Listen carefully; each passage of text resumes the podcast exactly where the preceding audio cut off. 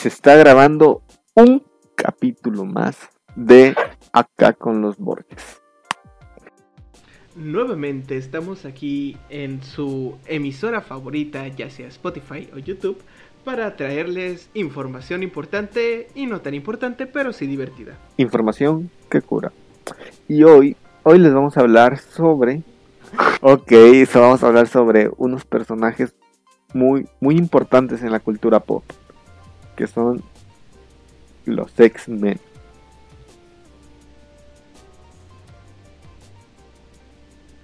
Por supuesto, porque no todo en el mundo es la Liga de la Justicia o, no sé, los Vengadores. Sí, y Spider-Man. Hay cosas que van más allá. De los increíbles. Que tampoco son los increíbles, por supuesto. Uf.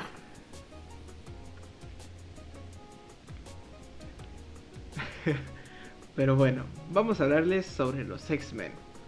Los X-Men son un grupo que a mi parecer actualmente está infravalorado, culpa de Hollywood, pero bueno, eso lo hablaremos más adelante.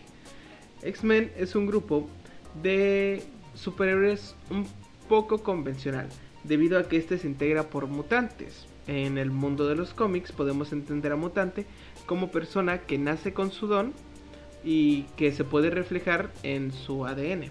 A diferencia, por ejemplo, de, superhéroes como Iron Man, quien crea su armadura, o el Capitán América. No son mutantes. Sin embargo, personajes como Deadpool sí lo son. Este equipo está conformado en gran parte por estudiantes, por así decirlo, puesto que la fachada para este equipo de superhéroes es la escuela del profesor Charles Xavier para jóvenes dotados. Está hecho por la chavista, vaya. Pero es una. Yo creo que los X-Men tocan temas muy importantes, ¿no? Porque ellos eran como una metáfora al, al grupo minoritario que había en Estados Unidos, a los que se les hacía más. Había más racismo contra ellos, ¿no? Sí, los X-Men nacieron no como una canción de protesta, sin embargo sí con la misma esencia. Supongo que fueron como el punk de la parte de los cómics. Pues Stan Lee haciendo punk. Y de hecho lo puedes ver reflejado en, en, las, en, las, en el cómic, en las series, en las películas, porque se busca erradicarlos, se busca y se les hacía eran racistas con ellos, no nos les permitían entrar a ciertos lugares por el simple hecho de, de, ser mutantes. Y ellos se sentían hasta mal por ser mutantes, ¿no? Sí, la, la clara imagen de eres diferente y por eso no te acepto cuando en realidad lo que nos suma como sociedad son las diferencias que tenemos y no en qué nos parecemos. Sí, es lo que, lo que nos ayuda a complementarnos, pero hasta que la otra parte se da cuenta que, que les puede ser útil es cuando ya comienzan a aceptarlos. Lo vemos en la película de, en la última que salió de X-Men, en la de Dark Phoenix. Este, ahí vemos que el presidente ya los aceptaba porque les estaban ayudando a resolver cosas que los seres humanos no normales no podían solucionar y, y ya cuando ve que no es ven un peligro en esta Jean, ya es cuando ya no los quieren otra vez. Es, fue un doble moral, ¿no? Doble Y sabes, algo que me gusta es cómo trata a sus villanos. Porque si te pones a pensar, verdaderamente no son villanos como tal. Son personas con la ideología de el fin justifica los medios. Lo cual muchas veces podemos creer que está mal sin embargo, en esta situación específica, de verdad nos causa una, una dualidad y nos, nos hace, nos dificulta el elegir un bando. Porque, por poner un ejemplo, en la sociedad actual existen muchas razones por las cuales te pueden discriminar, por supuesto, y tristemente. Sin embargo, hay dos opciones. Está la parte de los X-Men que dicen, vamos a ayudarlos y con base en las buenas obras que nosotros estamos haciendo, ellos nos van a aceptar porque van a ver nuestro verdadero valor. Y está la parte de Magneto, que podría decirse es como de los villanos o personajes más recurrentes, quienes dicen, si no me estás aceptando, voy a tomar medidas radicales, porque yo sé que a pesar de que soy diferente que tú, todavía tengo la misma o incluso más valía que tu persona normal.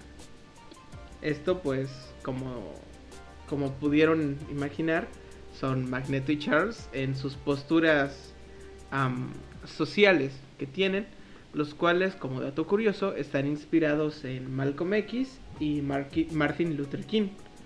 Estos pues son medidas radicales frente a otros que son medidas más conciliadoras, por así decirlo. La inclusión vista desde distintas, desde distintas perspectivas. Otra vez coronavirus. sí, y vaya, son...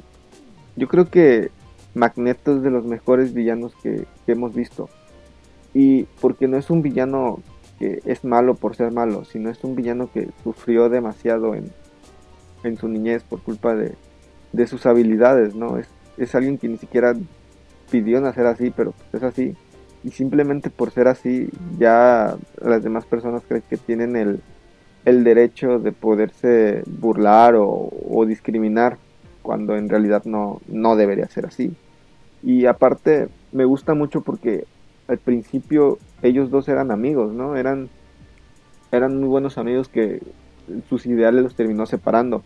Y eso hace más valiosa la, la rivalidad entre ellos porque buscan el mismo fin pero de diferente manera.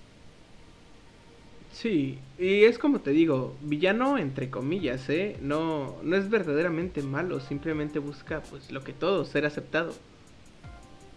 Sí, y, y aparte optó por la, la, idea más convencional de fue de crear su propia ciudad. ¿Cómo se llamaba? Eh, era una isla. Una isla. Ah, no recuerdo el nombre de la, de la isla. La verdad es que yo tampoco, pero sí tuvo la, la posibilidad de decir, si no me quieres dentro de tu sociedad, pues dame una isla y ahí somos felices mi, las personas que congenian conmigo y yo ahí no, no molestamos a nadie. Y dime tú. Mm. Ajá. ¿Cuáles son tus X-Men favoritos? O tu X-Men favorito. Mira, yo crecí admirando al icónico Aguja Dinámica. al señor ¿no? Sin embargo, entre mis X-Men favoritos, gracias a, a la historia y a las películas, está Nightcrawler, el que se teletransporta. De verdad, ese cuate es otra onda, lo, admiro mucho. Y... Mm, ¿Qué otro personaje disfruto? Ah, definitivamente eh, Scott, Cíclope. No sé por qué, siempre me, me gustó su interpretación, su personaje y el hecho de que se tomaba muy en serio su papel de líder. Era como el, el Leonardo de en las tortugas ninja. A él en la 3 de las películas viejitas lo mata Jean, ¿no? Sí. Sí. A mí, sinceramente, mis personajes favoritos son Quicksilver. Siento que, que es un gran personaje. Deadpool me gusta también. Porque siento que que el cómic donde Deadpool mata todo el universo de Marvel. siento que es un gran cómic, o sea, es, es no sé, cómo vence al, a este Xavier mostrándole la, la verdad de que no eran personas como tal y después viaja al mundo para matar a los escritores, o sea. A los escritores, sí. Es, es un gran cómic y, y tiene cosas muy divertidas. Sí.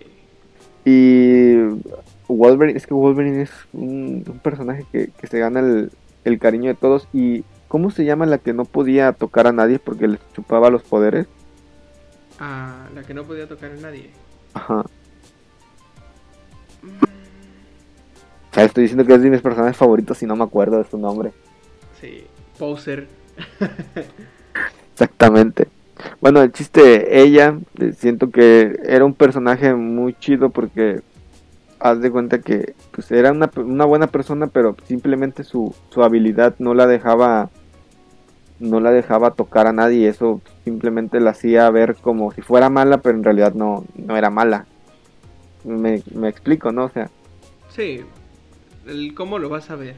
Al cómo lo ves, simplemente chido y ay, Jean, Jean es siento que hasta es el personaje más fuerte que hay en, en X-Men. Sí, claro que nos van a decir posers. Pero bueno, antes de que nos nombre posers, vamos a hablar de sus múltiples adaptaciones. Así es. Primeramente vamos a hablar de los cómics. Y, y yo sé que tú tienes algo importante que decirnos sobre los cómics. Y obviamente que X-Men número uno es el cómic más vendido en la historia de todos. Por supuesto. 7 millones de copias. Es el primer, el primer, el primer número guionizado por Chris Cramenton y dibujado por Jim Lee. Imagínate. uy. uy, sí, los conozco, uy, a todos. Es el bestseller de la industria del noveno arte. Sí, de hecho, mm, es de los cómics también creo que más caros, a pesar de ser también de los más vendidos. Encontrar una primera edición en buen estado, pues vale mucho, ¿no? Y en español es muy difícil encontrarlos. sí, definitivamente. Pero hablando también de la parte inclusiva, por así decirlo, que es todo lo que representa a los X-Men, la inclusión, está la, esta tormenta.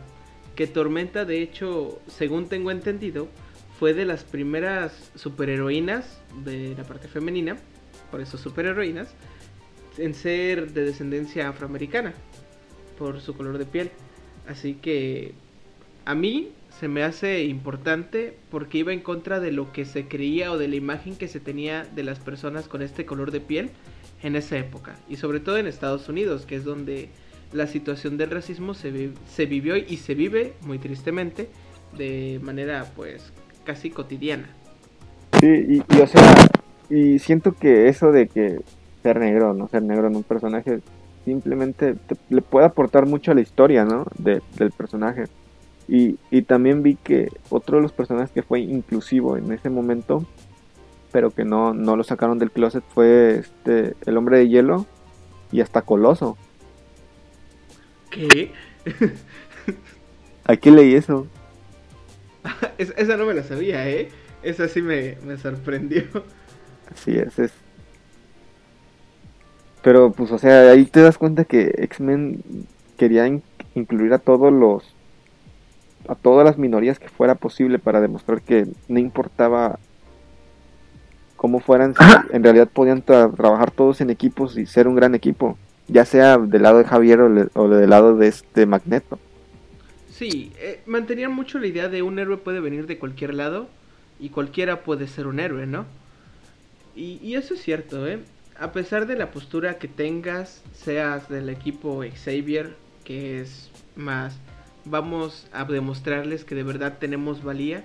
O seas del equipo Magneto que sea, me importa un comino lo que creas, yo voy a hacer aquí lo que me plazca.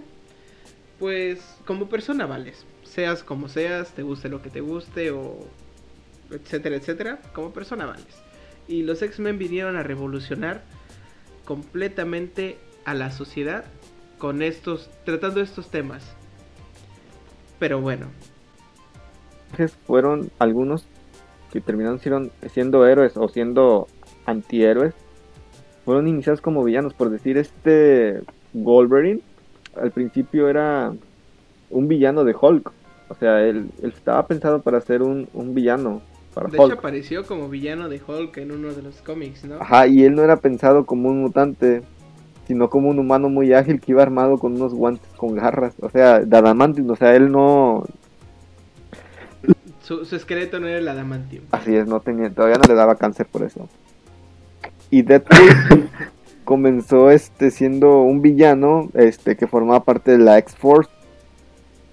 Y con el tiempo pues ganó popularidad entre los lectores y decidieron ni hacerlo ni bueno ni malo, sino alguien intermedio, que yo creo que es lo bonito de Deadpool.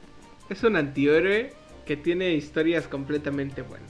De hecho, hablando de Deadpool en específico, este cuate nace como una parodia a la personalidad de Deathstroke, que es súper serio y, frívolo. Que, bueno, Deathstroke es de DC, súper serio, frívolo y asesino así a sangre fría. Y luego está Deadpool, que también es asesino, pero tiene su, su, vibra, muy, su vibra muy, muy distinta. Y de, bueno. Tienen el mismo apellido, ¿no? Wilson. Ajá. Slade Wilson y Wayne Wilson, ¿no? Gwen Wilson, ese es el nombre. Wade Wilson. Wilson, exactamente.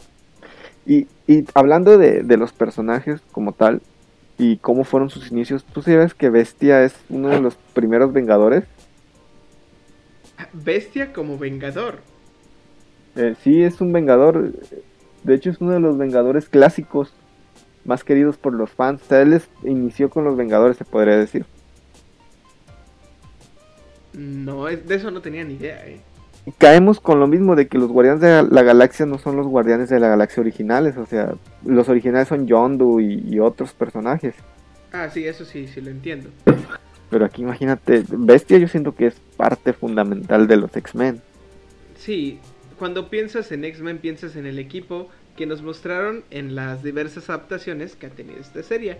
Esta serie. Y de hecho me, me, gustaría mucho hablar de las adaptaciones, comenzando con las películas con las que muchos de nosotros crecimos. Empezando con la primera, que fue la que se encargó de reunir al equipo. Y bueno, yo... de, de, mostrarles a Wolverine al equipo, porque ya existía. Es así, de mostrarles a Wolverine al equipo. Pero yo no, no recuerdo mucho esas películas, la que más recuerdo es la 3 y del niño que podías sacarle los poderes, quitarle los, las mutaciones. Sí, la, la tercera película. Pero bueno, hablando de, de, de estas películas, um, fueron dirigidas por el señor Brian Singer. De hecho, este cuate al inicio se dice que no era muy fan de los cómics. Sin embargo, se vio la necesidad obviamente de adentrarse en ellos para comenzar a realizar la, las adaptaciones que a algunos les gustaron, a otros no. Sin embargo, fueron, fueron pioneras en el cine de superhéroes, junto con Spider-Man. Pero fueron de las primeras que nos empezaron a, vender la idea del superhéroe más allá y fuera de los cómics. Y, y, ayudó en parte a ver qué cosas servían y qué cosas no servían en una película de superhéroes, ¿no? Ayudó a, a comprender mejor el, el cine y qué es lo que quería la gente de ellos. Sí, lo que se espera ver, porque obviamente no puedes plasmar un cómic o un evento de cómic en su totalidad a, a, una película, porque para empezar se necesitarían mucho más de dos o tres horas, y para pues seguir, um, el problema de, los actores, no puedes contratar a muchos actores para una película de tres horas o dos, no les darías la, el protagonismo que merecen. Y más para X-Men que son, son demasiados personajes en, en una misma historia. Conllevan muchas cosas ellos. Y como es una escuela necesitas de muchos, muchas personas adentro de, con habilidades. Exacto, por eso las películas se centran en, en el equipo. Que en estas películas está integrado, bueno, en la película 1 por Wolverine, que es quien se integra al equipo, por Cíclope, por Tormenta, Jean Grey, Bestia. Bestia, de hecho, en las películas toma un papel más de demócrata, más allá de superhéroe. Sí, es más político que superhéroe en las películas.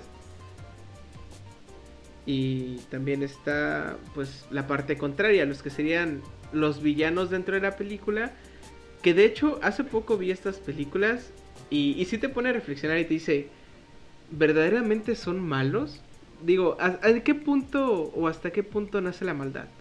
Porque existen dos corrientes que te dicen, tú naces siendo bueno pero la sociedad te corrompe, y otro que te dice, tú naces siendo malo pero la sociedad te reforma. Son pensamientos, uno de ellos es el de Ma Maquiavelo, pero verdaderamente la sociedad era los que estaban repudiando a los, a los mutantes. ¿Y qué, qué hacía Magneto? Tu repudio me da fuerzas a mí para llegar y crear yo la sociedad que yo quiero para la gente como yo. Algo muy egocéntrico, si lo quieres ver así, mucho yo, pero también estaba viendo por aquellos que son como él. Y, y, llegan hasta la parte donde Ángel se tiene que cortar las alas, ¿no? Porque su papá es político y estaba en contra de los de los mutantes. ¿Cómo es que alguien que está en contra va a tener un hijo mutante, no? Sí, la, la presión que sientes de decir, yo soy todo lo que otros están odiando. Y yo no quiero ser así, yo quiero encajar. Sin embargo, pues es parte de mí, ¿no? No, no es algo que pueda cambiar.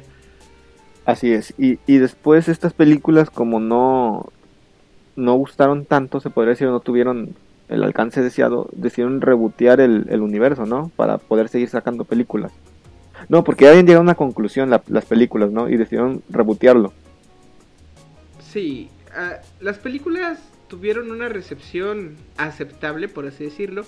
Sin embargo, el problema fue en la tercera. La tercera película de los X-Men fue la que les dio problemas porque verdaderamente sí fue muy, muy mala. Tuvo sus partes, pero no fue la mejor.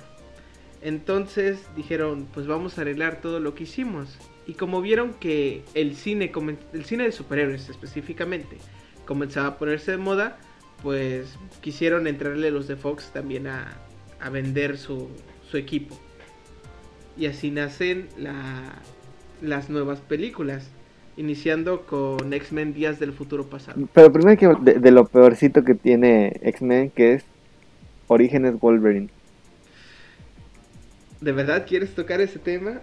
Son fibras sensibles. Es que, mira, yo siento que la idea de Deadpool ahí cuando comenzaba Deadpool que no tenía superpoderes, que nada más tenía una espada, estaba bien planteada, vamos a ponerlo así.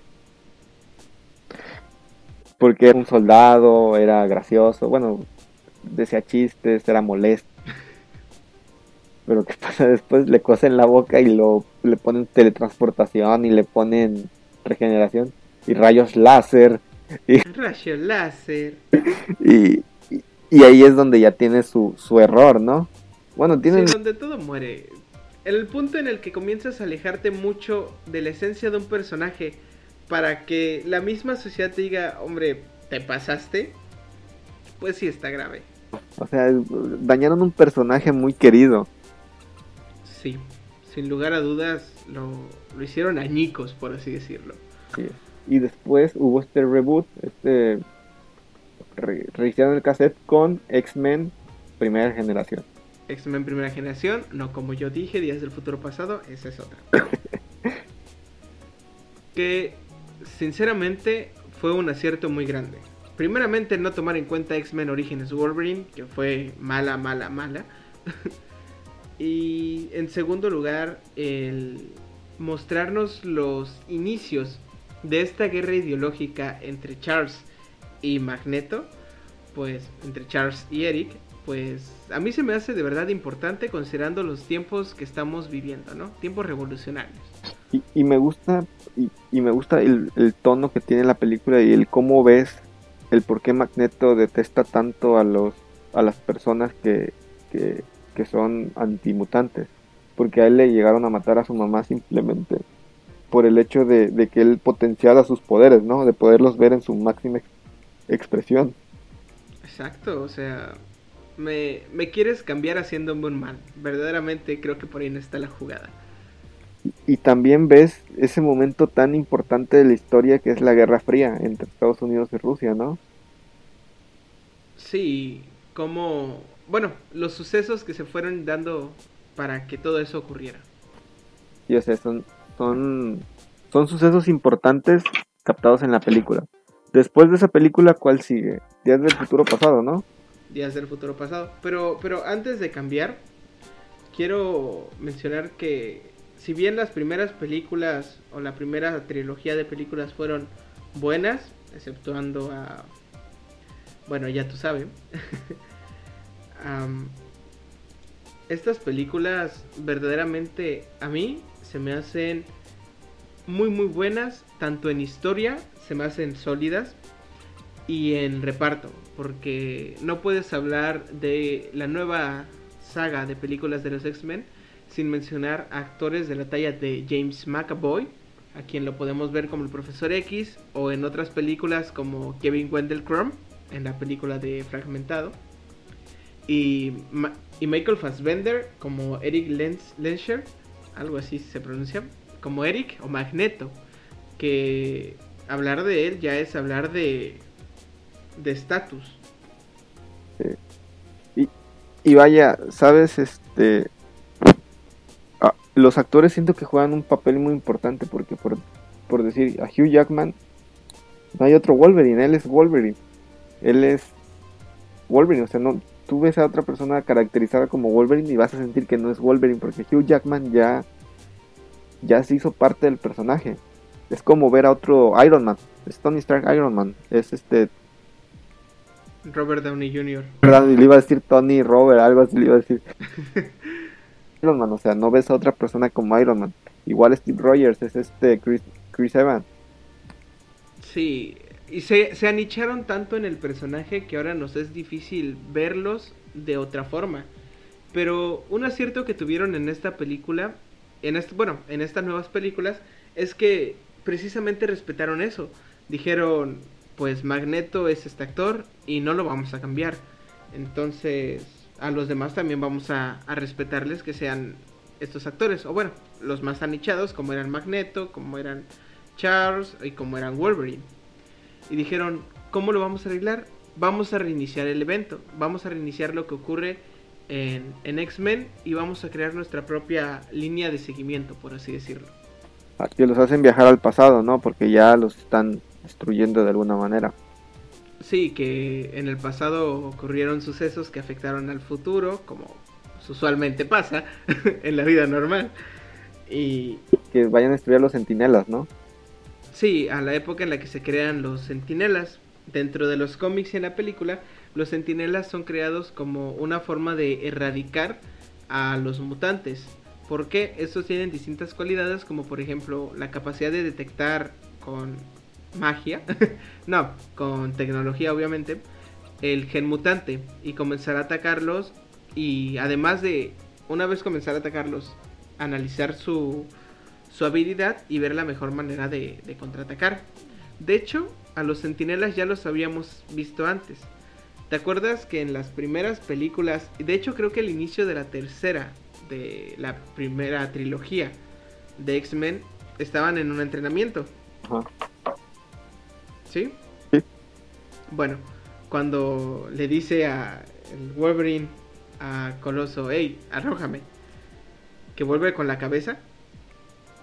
Esa era la cabeza, de hecho, de un centinela. Ah, ¿a poco? Sí, ah, así que ya no era la primera vez que los veíamos en una, en una película de los X-Men.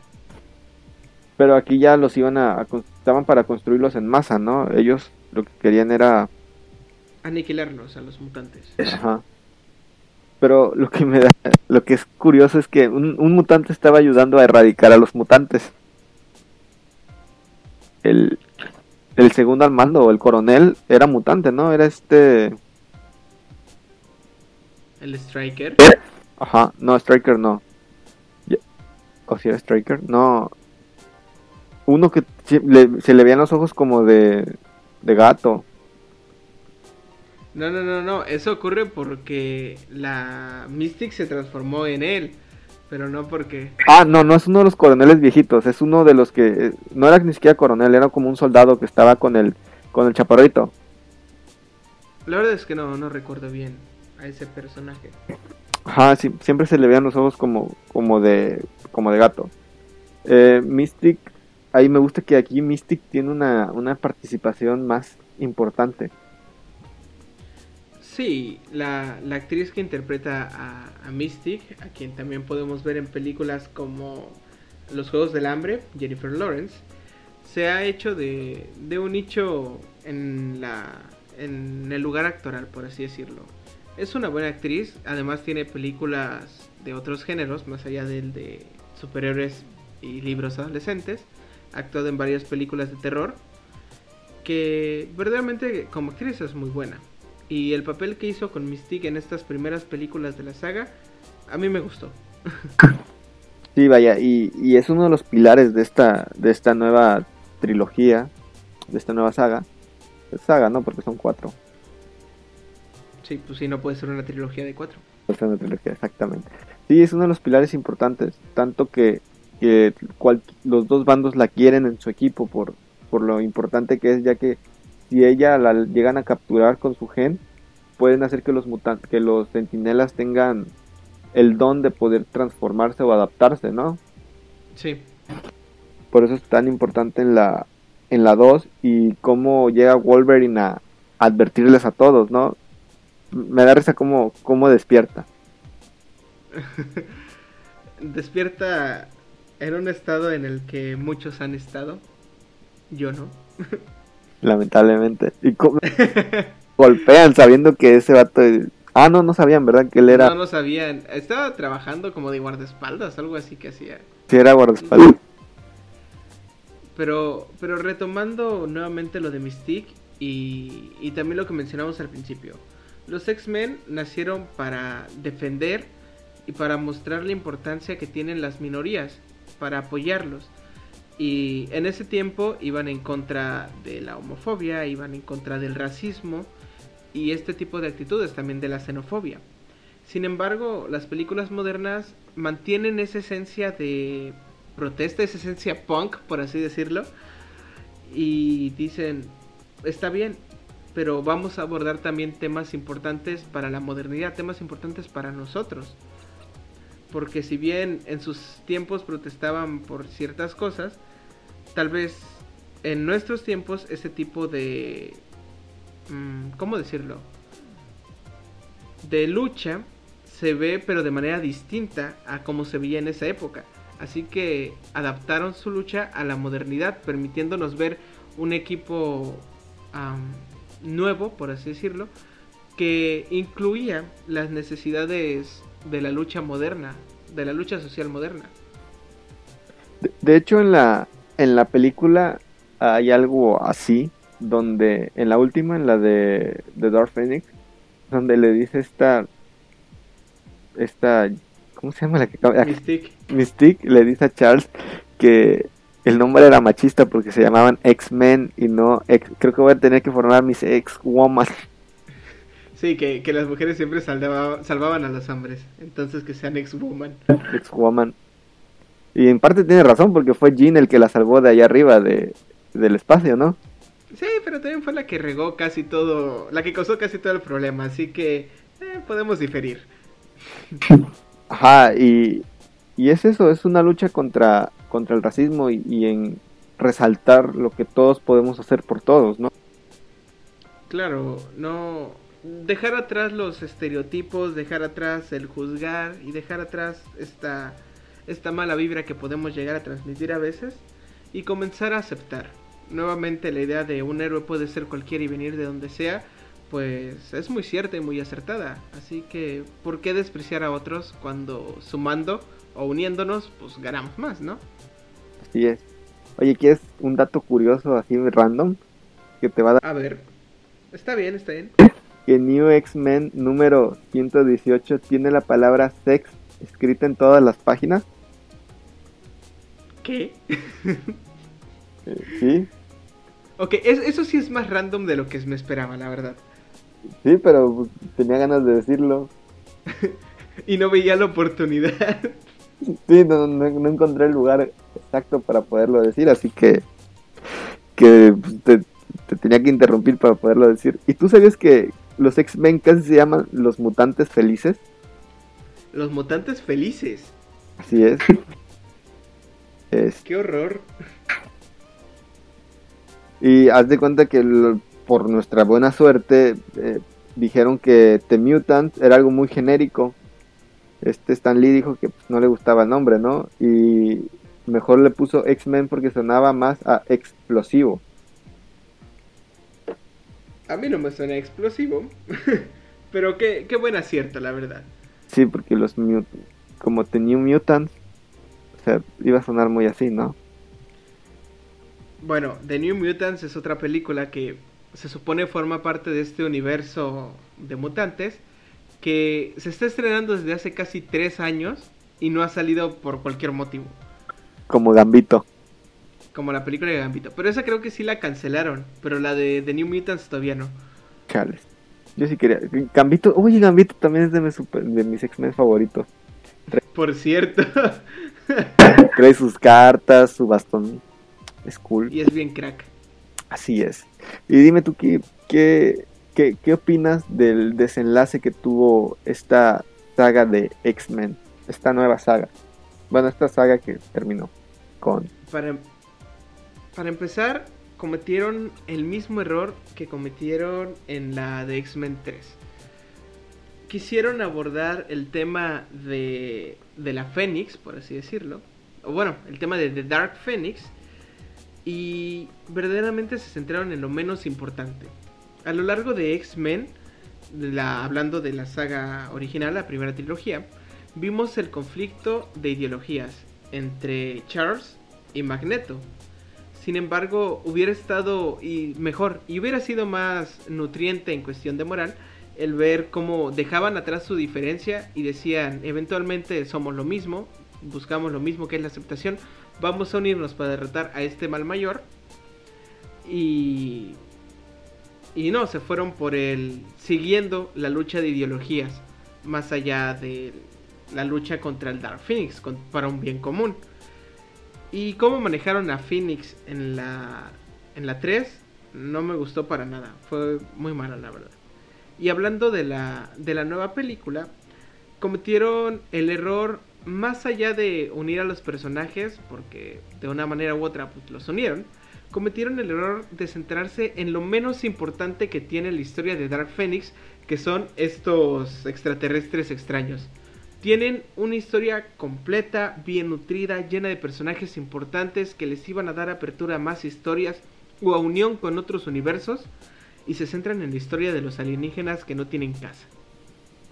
Era más importante la orden que, hace que, que Jean se vuelva mala, ¿no? Los, no recuerdo el nombre. Era más importante ver a Cable eh, dentro de este universo que ver a los extraterrestres estos. Sí, o sea, es que aparte los extraterrestres siento que no tienen un carisma como. Son olvidables, completamente olvidables. Un villano conveniente para la trama. Te apuesto a que tú no te acuerdas del nombre de la raza extraterrestre y a que los que están viendo este video no se acuerdan del nombre de la raza extraterrestre. No, la verdad es que no, no recuerdo su nombre. Porque son olvidables, son lo menos importante de la historia, la verdad. ¿Sientes que hizo falta Wolverine? Porque ya sabemos que Wolverine tiene una participación importante en Wolverine, bueno, hablar de los X-Men es hablar de Wolverine, definitivamente. Pero de lo ves, no, aguja dinámica.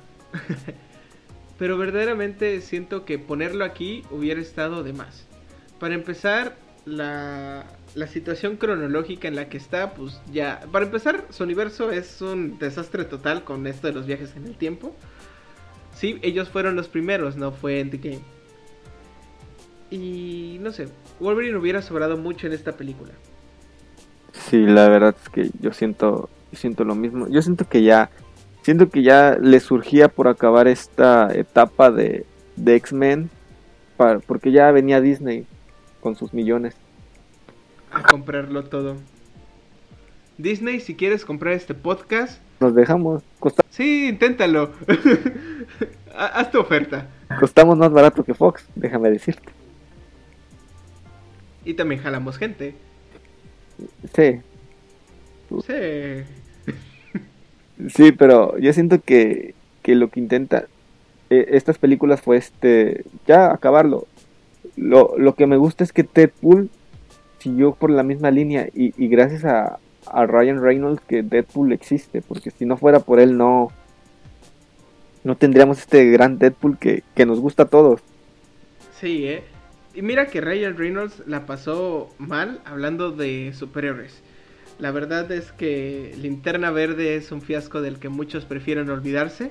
Como yo lo mencioné al inicio, pues verdaderamente disfruto las películas de superhéroes por más malas que sean, pues encuentro la manera de disfrutarlas.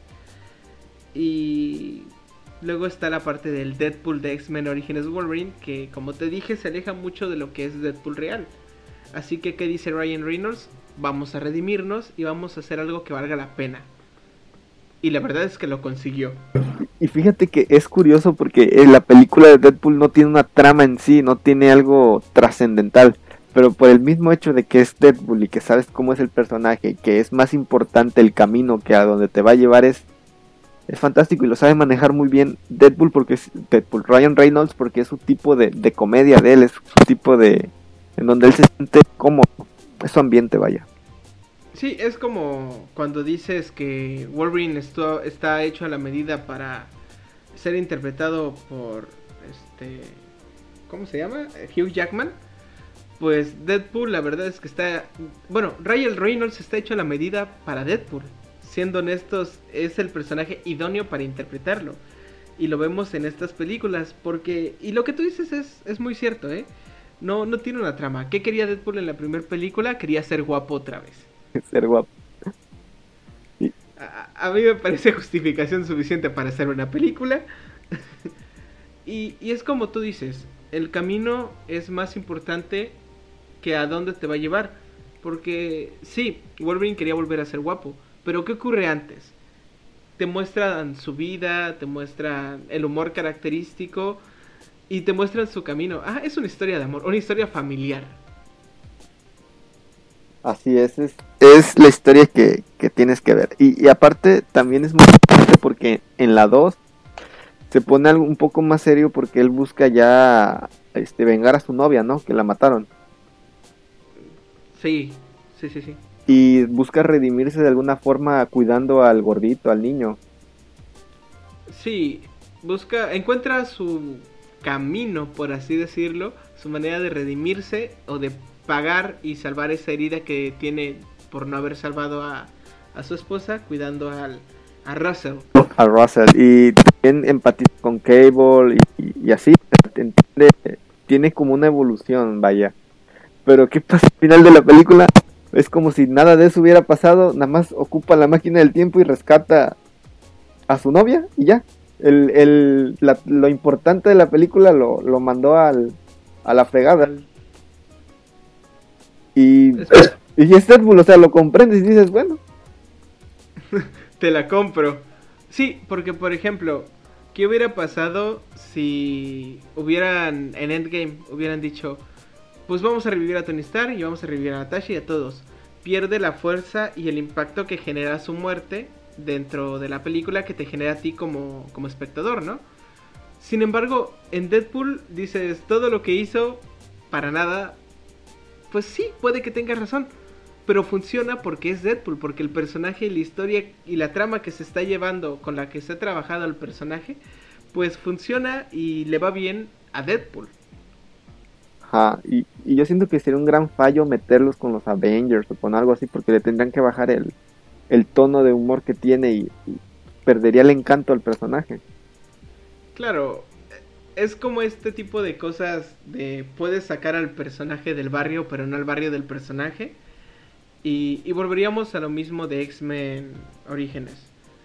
No puedes matar o quitarle su esencia a Deadpool porque eso es lo que es Deadpool, más allá de, de ser mutante, de ser antihéroe, es, es su esencia, lo, lo, lo importante de él.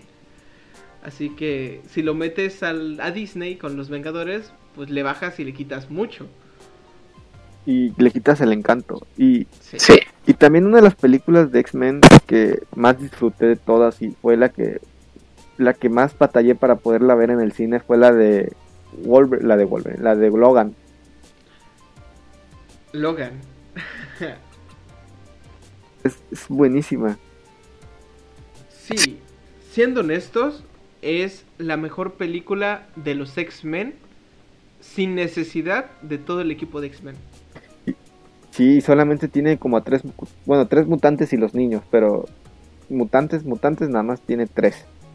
Sí, que fueron parte de, la historia de X-Men. Ajá, y, es sorprendente cómo tiene que matar al, a, Javier para que ya no le estén dando convulsiones. Cómo la niña le habla por primera vez, diciéndole, ya no me esté chingando, güey. y cómo lo clonan, ¿verdad? Para poderlo para usarlo como un arma. Es, es, muy buena esa película y, me gusta el tono que tiene tan adulto y tan maduro porque vemos cómo, cómo sufrió Wolverine al ver que todos sus, sus amigos se murieron y él continuó vivo. Fíjate que aquí ocurre algo muy extraño. Mucho del hate que le tiraron a Marvel fue por sus adaptaciones. Y muchas veces ocurre así también con series el hate que le tiran es que no, se parece a la historia verdadera que hay en el cómic, no es fiel a lo que vimos, el personaje no se parece y todo lo que quieras. Pero la historia de Logan, que todos sabemos inspira en el cómic de Old Man Logan, la verdad es que tiene muy poco, bueno, la película tiene muy poco de lo que hay en el cómic. Y aún así logra crear una historia independiente con guiños al cómic muy, muy buena. O, también es como Watchmen, que es una calca perfecta del cómic a la película que al final no funcionó tan bien. Sí, a mí se me hace que Watchmen llegó en el momento incorrecto. Si hubiera llegado en, en estos tiempos y a Netflix tal como está, hubiera jalado buenísimo. Está en Netflix, pero casi nadie la conoce, es lo malo. si hubiera llegado así con el logo de producido por Netflix, tal como está, este, así, perfecta todo el mundo la amaría, pero muy pocos la conocen. Sí, luego hablaremos de Watchmen, tengo muchas cosas que decir. Que sí, Watchmen sí amerita un mínimo una cápsula. Así es. Pero seguimos, este, por decir X-Men y esa película es, es, muy buena, ¿sabes? Y, y no se siente como una película de superhéroes. Se siente, es, es diferente el tono el que tiene estábamos acostumbrados a ver a los X-Men como el equipo superpoderoso al que no le iba mal y cuando le iba mal lograban superar sus adversidades y, y la mansión explota. y aquí nos muestran algo distinto, nos muestran el qué pasa después de los superhéroes. Algo que me gustó es que incluyeron los cómics, que a la vida de los X-Men decía, pues mira, aquí está el cómic, si tuviste todas estas aventuras. Y Logan pues se ponía a hacer y decía, la vida real no es así. Y es muy cierto, estamos acostumbrados a ver a los superhéroes como personas indestructibles cuando la vida real no es así.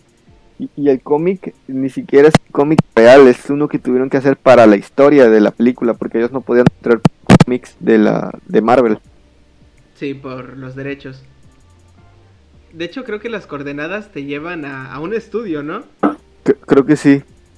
Sí, creo que te llevaban al estudio de los X-Men. Algo pasaba.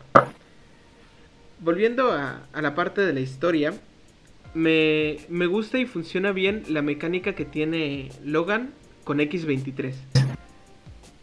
Ah, sí, que es que le termina diciendo papá al final, ¿no?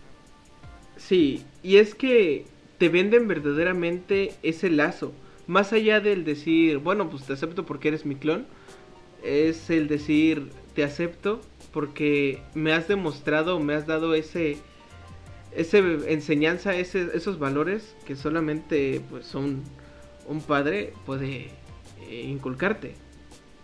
Una, una figura de crianza. Ajá. mira, ya para, para concluir con Wolverine, ¿quieres saber por qué se llama Lobesno en España? Porque por el doblaje malo que tienen y querían seguir con la tradición. Eh, en parte porque haz de cuenta que en Estados Unidos casi se llama Banger, o sea, tejón. Pero optaron por un animal más exótico. El conocido como un goulo, goulo que en inglés se llama Wolverine y en español glotón o carcayú. ¿Qué? animales, por lo que... Sí, chulada de nombres, ¿eh? eh debido a que no sabían muy bien en castellano cómo le iban a poner, en España en, los 70s, 80s, la, la, empresa que lo iba a traducir, como no sabía cómo, optó por Lobesno, que encajaba muy bien con el personaje. Además, iconificaba, iconificaba al héroe. Eh, que, ah, y la relación, iconificaba al héroe con la relación que tenía con los lobos en los cómics. Eso es cierto, sí. Y, ajá, por eso le pusieron lo ves.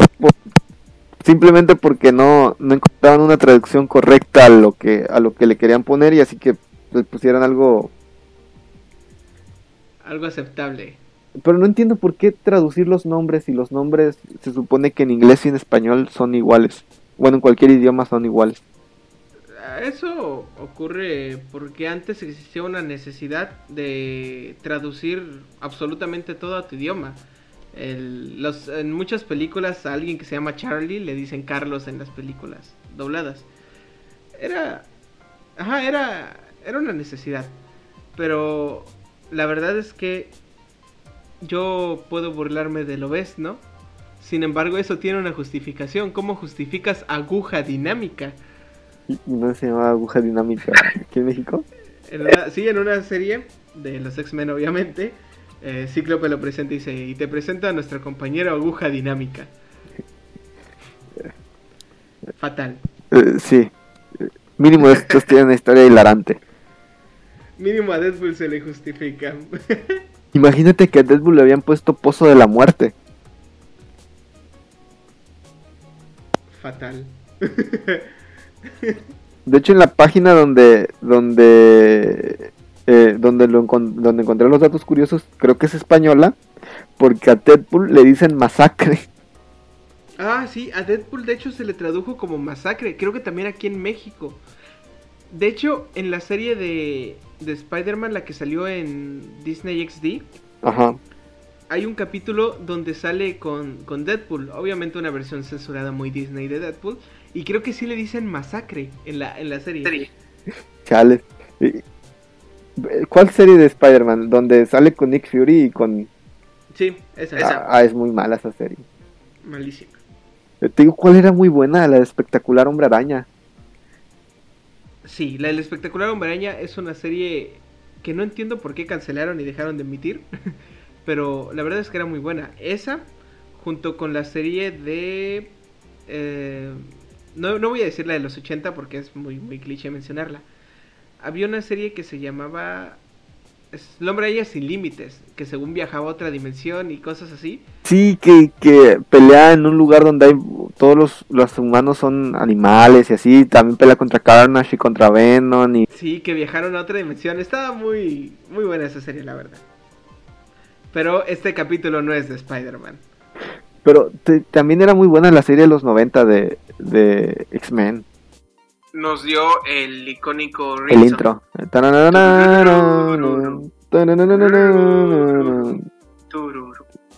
Y, y ahí sí manejan bien a Dark Phoenix. Sí, ahí sí manejan bien la historia de Dark Phoenix y de Apocalypse. Y porque saben, bueno, Apocalypse en las películas sí me, me llega a agradar. Pero siento que hacen falta más personajes. Hace falta mucha historia, porque sí, son buenas adaptaciones en el punto en el que empiezas a entender el hecho de que no pueden adaptar todo así de una vez, pero con lo que trabajan lo trabajan bien. Sin embargo, en una serie no tienes el problema del tiempo porque son capítulos. Entonces adaptas un evento como Dark Phoenix o Age of Apocalypse y los muestras de manera fenomenal. Sí. Y, y me gustaba como el, el, el arte de los, de los personajes, el dibu- los dibujitos, cómo los habían puesto en la, en la serie. Me gustaba mucho el, el diseño, la animación. respetaban lo que era el la el original, el cómic. Ajá, y todos tenían su... No sé, se veía, se veía muy, muy bien. Y tuvieron crossover con Spider-Man ellos, ¿no? ¿Verdad? Sí, ellos de hecho con la serie de Spider-Man de los 90 realizaron un crossover en el que Spider-Man se infectaba o bueno, comenzaba a tener problemas de mutación y le comenzaban a salir brazos. Es cuando se comienza a transformar en una araña de verdad. Y y va con con Xavier a que lo ayude. Sí, pero sí, sí era muy buena. Y también recuerdo que la última serie que sacaron en, creo que era de Disney XD, de los X-Men, no recuerdo bien. No, la verdad es que de los X-Men yo no vi nada en Disney XD y no, no podría decirte la verdad. Los X-Men que no tienen los mejores dibujos, bueno, a mí no me gustan tanto, pero la historia sí es, es está padre, está buena. No recuerdo cómo se llama, pero Yo me acuerdo de una que se llama X-Men Evolution, que trata a los personajes ya como más adolescentes y a Wolverine como ya más, más adulto, pero es muy muy buena, ¿eh? De verdad, X-Men Evolution es, es una joya de lo que refiere a X-Men. Para ir claro más allá de lo que es X-Men de los 90, esa serie también es muy muy buena. Wolverine andaba en, en, en moto, ¿no? Sí. A ver, voy a ver si es esa la que yo te, la que yo te digo. Sí, es esa. No era Disney XD, salió mucho antes. Ah, no era de Disney XD. No, salió antes. No sé si la pasaban o en Cartoon Network o en Jetix. Creo que sí era en Jetix. Jetix. Algún día también en alguna cápsula hablaremos de programas buenos que se han ido. Sí. Jetix. Extraña, ¿te acuerdas de la Copa Jetix? Ah, sí. Me acuerdo de muchas cosas de Jetix. Era. Ah, era muy bueno. Era muy bueno. Pero en fin, estamos. este, ¿Cuáles son tus conclusiones de X-Men? X-Men. Pues mira, X-Men nace, como ya lo mencionamos y no nos cansamos de mencionarlo, como un medio para llegar a un fin. Dicho fin es la inclusión. Y nos ayuda a entender, de hecho, muchas cosas. Cómo las personas o las minorías llegan a sentirse excluidas o rechazadas. Sin embargo, cuando les das un lugar y un motivo por el cual, o bueno, una razón para pertenecer, a mí se me hace que podemos lograr cosas juntos. Aceptemos a las minerías porque, como ya dije, un héroe viene de cualquier lado y cualquiera puede ser un héroe. No tienes por qué excluir y ser de los villanos, por así decirlo, porque al final los villanos eran las personas normales que obligaban a los mutantes a tomar la ideología de el fin justifica los medios. Seamos inclusivos, amigos. no inclusivos, simplemente hay que aprender a vivir todos juntos.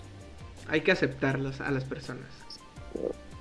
Ajá, o sea, hay que entender que nosotros tenemos problemas mucho más grandes que, que un color de piel, que algo. Que las personas distintas, que las personas sean distintas a nosotros no es un problema, hay cosas peores. Cosas peores, como las guerras. Pero bueno, tus conclusiones. Mis conclusiones es que X-Men, yo siento que, que ahorita no, pero antes de las películas de Marvel, siento que eran de las franquicias más importantes que tenía Marvel. Bueno, de las franquicias más importantes que tiene Marvel y de las más conocidas en el mundo de los cómics. Y, y la neta son historias muy padres y muy buenas vistas de un lado de una minoría y también vemos cómo es que dos ideales pueden o guiarte a un camino de destrucción o intentar guiarte a un camino de, de, de intentar juntarse o incluirse en una sociedad que al final te quiere llevar al, al mismo destino pero pues irte por dos caminos. Y también vemos a, grandes villanos de, Marvel, a muy grandes villanos como son Cable, como son Apocalypse, como son la fusión de Xavier con, con este Magneto. Y la neta son, son cosas que tienen series, películas que son muy buenas y ya son parte de nuestra cultura popular y que yo siento que la gran mayoría hemos visto y disfrutado. Y no sé, me gusta mucho el universo de, X-Men, se me hace muy interesante se me hace hasta un poco más interesante que, que el de que el de los Vengadores. Siento que X-Men tiene más historias de dónde de dónde agarrar. Completamente de acuerdo. Los X-Men tienen mucho más de dónde agarrarse que Avengers. Y de hecho hay un arco en los cómics que es X-Men contra los Avengers. Ganan los X-Men, ¿no? No sé, pero yo le voy a los X-Men. Yo le voy, yo también, fíjate que yo también le voy a los X-Men. Eso ha sido todo por el capítulo de hoy. Gracias por escucharnos. Espero que lo hayan disfrutado. Este, por favor, síganos en Instagram. Posteamos todos los días. Este, síganos en eh, suscríbanse, escúchenos en Spotify. Este, denle like, suscríbanse. Si se suscriben ayudarán mucho. Compartan. Suscríbanse otra vez. Compártanlo. Y tú aquí tienes un podcast. El podcast de Eric Borges trató temas de videojuegos, películas y ciencia enfocado a la tecnología. Disponible en Anchor y Spotify. Muchas gracias por escucharnos. Esto fue acá con los Borges. Suscríbanse nuevamente. Bye. Adiós.